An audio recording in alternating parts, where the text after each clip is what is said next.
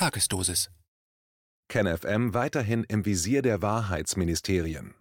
Das Ziel, dem Portal muss jegliche Existenzberechtigung aberkannt werden.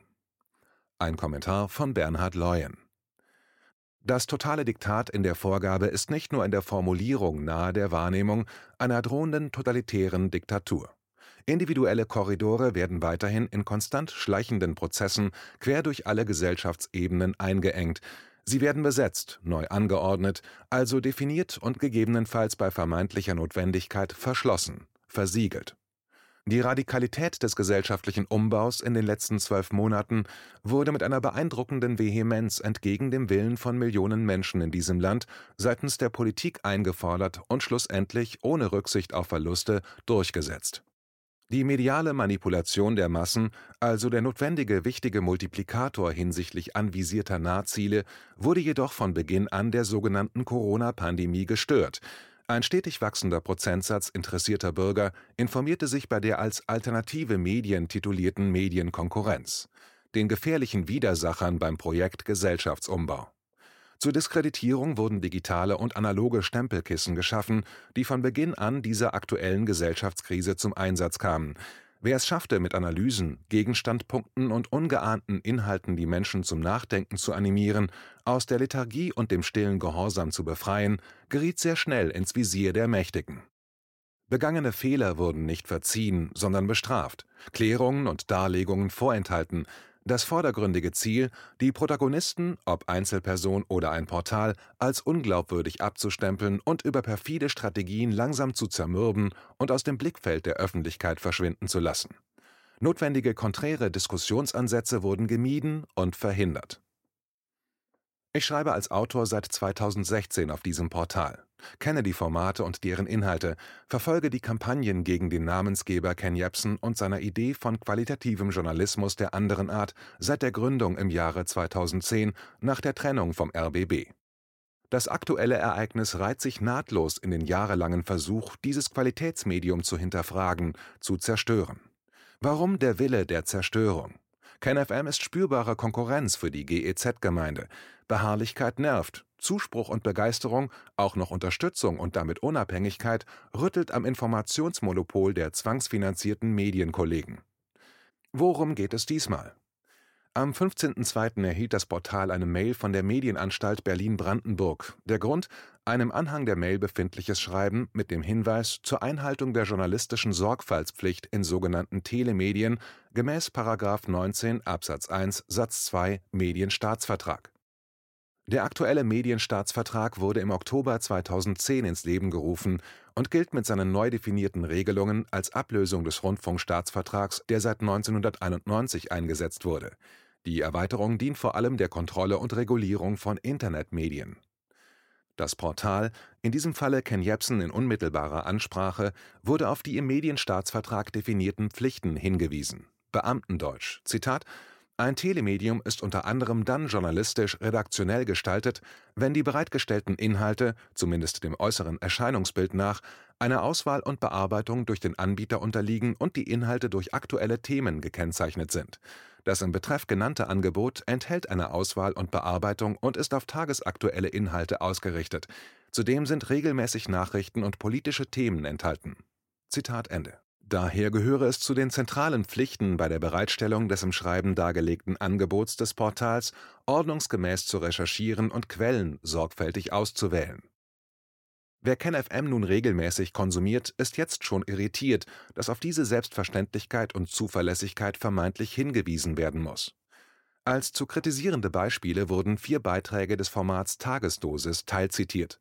Die Kritik bezog sich auf Textpassagen der jeweiligen Artikel nun wird es spannend. Eine der kritisierten Textpassagen ist einem Beitrag von Dr. Wolfgang Wodak zuzuordnen. Wie auch bei den drei anderen Beiträgen handelt es sich, welch Überraschung, nur um Hinterfragungen von Artikeln zur Thematik Corona.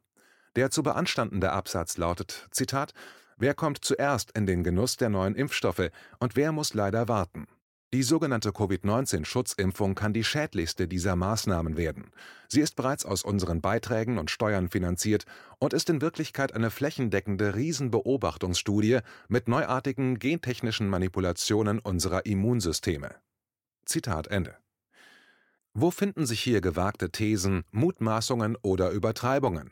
Die Formulierung einer persönlichen Wahrnehmung und Einschätzung eines Fachmanns ist laut Medienstaatsvertrag kritisch zu betrachten.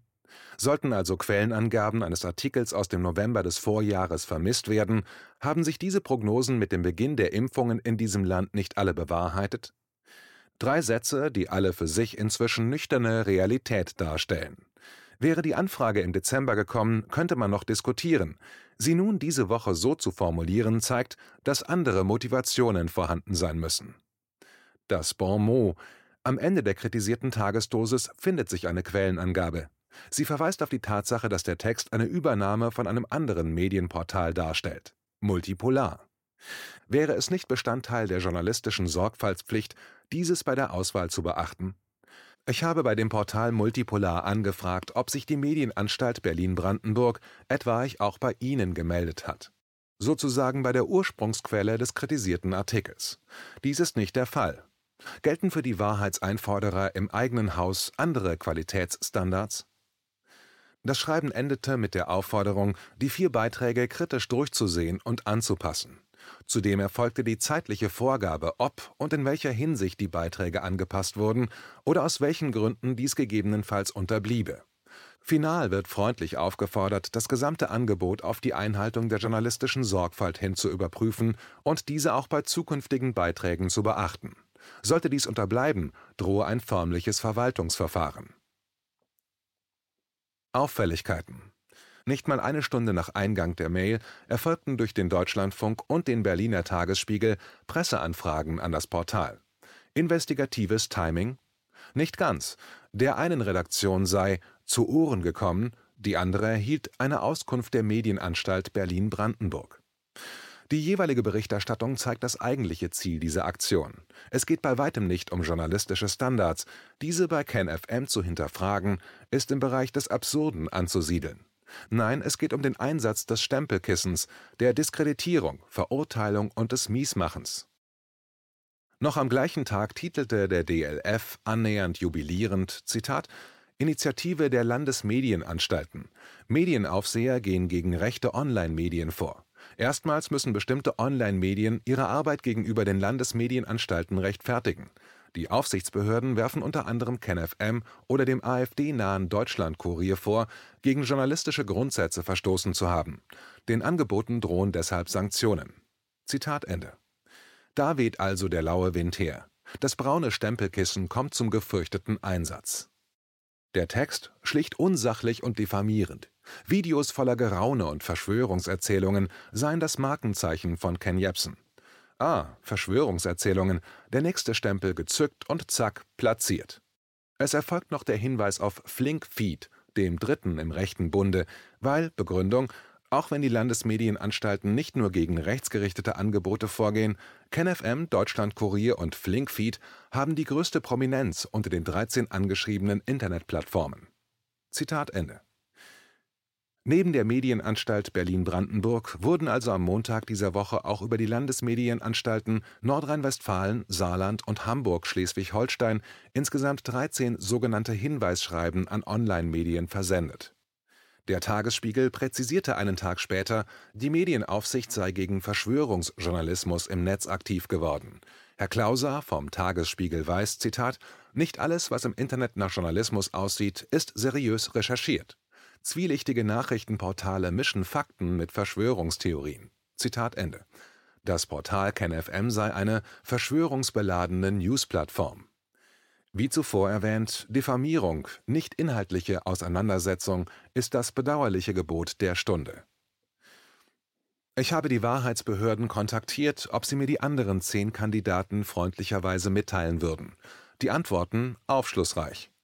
Man habe mit den anderen Landesmedienanstalten vereinbart, nur die Gesamtzahl der Hinweisschreiben zu nennen und bitte um Verständnis, so die Berliner Dependance. Aus Nordrhein-Westfalen, kurz und knapp, die angeschriebenen Angebote gäbe man nicht bekannt und bitte ebenfalls um Verständnis. Das stimmt ja nun nicht so ganz, da drei Kandidaten lanciert wurden. Die Antwort aus Hamburg begründet den Entschluss damit, Zitat, Bitte haben Sie Verständnis dafür, dass wir Namen von Anbietern oder ihren Angeboten nicht kommunizieren, da wir eine Werbewirkung für diese vermeiden möchten. Zitat Ende. Ich habe acht Online-Beiträge zu diesem Vorgang gefunden, die nachweislich nur ein Ziel hatten: die Diskreditierung, also Vorführung von KenFM. Fünf davon nutzen unterschiedliche Bilder von Ken Jebsen. Die Artikel hatten durchgehend ihren Fokus auf Verleumdungen hinsichtlich der Inhalte von KenFM. Alle setzten die Stempel rechts, Verschwörungsvarianten und vereinzelt die Erweiterung auf Corona-Leugnungen. Wie soll das anders gedeutet werden als gezielte Angriffe auf KenFM? Wenn es nur um die Darlegung als Beispiel der Umsetzung des neuen Medienstaatsvertrages gehen würde, wenn also nicht wegen befürchteter Werbewirkung auf die angeschriebenen Internetmedien hingewiesen werden möchte, warum überschreibt dann Anja Zimmer, die Direktorin der Medienanstalt Berlin-Brandenburg, ihren Gastbeitrag in der FAZ mit dieser Stempelüberschrift? Warum Ken Jebsen ein Mahnschreiben bekommt, das Ende der Manipulation? Wer manipuliert und wer informiert aktuell die interessierten Bürger? Wo werden Diskussionen gefördert und zugelassen und wo verhindert? Wo werden auch leise Stimmen gehört und Panikmacher gemieden? Frau Zimmer klärt die Leser der FAZ auf, Zitat, Problematisch ist vor allem der Graubereich. Wo hört freie Meinungsäußerung auf und wo fängt Desinformation an? Vielfach werden Tatsachen verzerrt, aus dem Zusammenhang gerissen dargestellt und alternative Erzählungen geschaffen. Das ist kritisch. Wenn dies algorithmisch verstärkt wird oder Manipulationen von außen dazukommen, kann das zu einem Flächenbrand führen. Der Medienstaatsvertrag will hier Transparenz schaffen. Zitat Ende. Der einzige Artikel bis dato, der dieses aktuelle Ereignis verurteilt, erschien am 17.02. bei den Nachdenkseiten.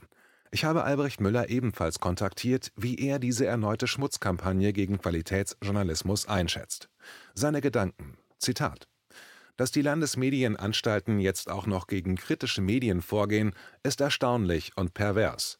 Sie unterstützen damit die Kampagne der etablierten Medien gegen die kritischen Medien im Netz.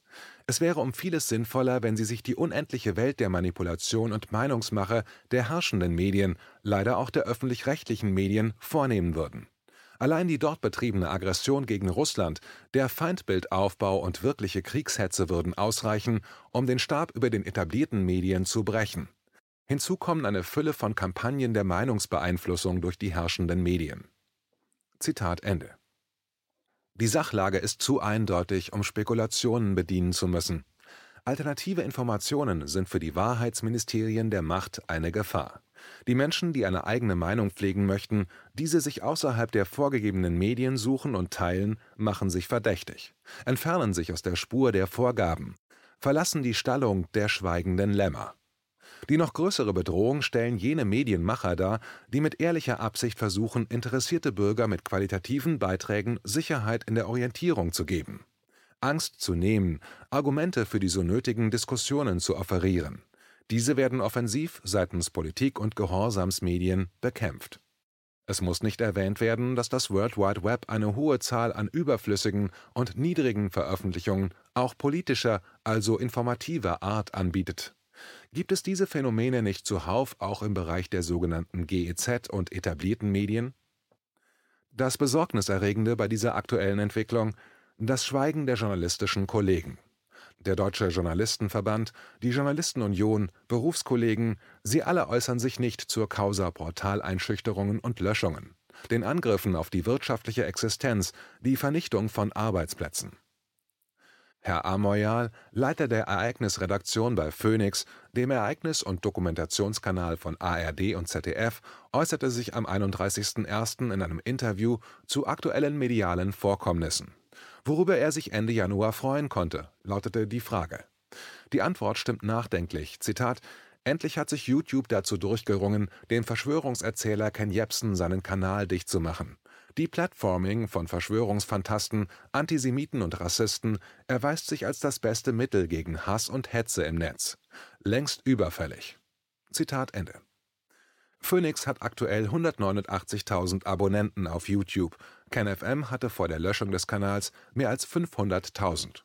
Freut er sich wegen der bequemen Entsorgung qualitativer Konkurrenz?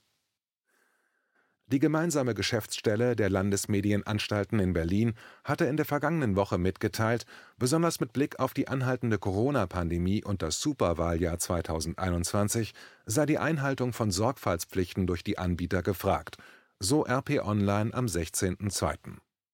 Wer bestimmt aber die Deutungshoheiten hinsichtlich der Inhalte und Aussagen? Wer definiert, was erlaubt, was unerwünscht? Was von qualitativer Güte für die Bürger, was ist vermeintlich schädlich für die Wissensbildung?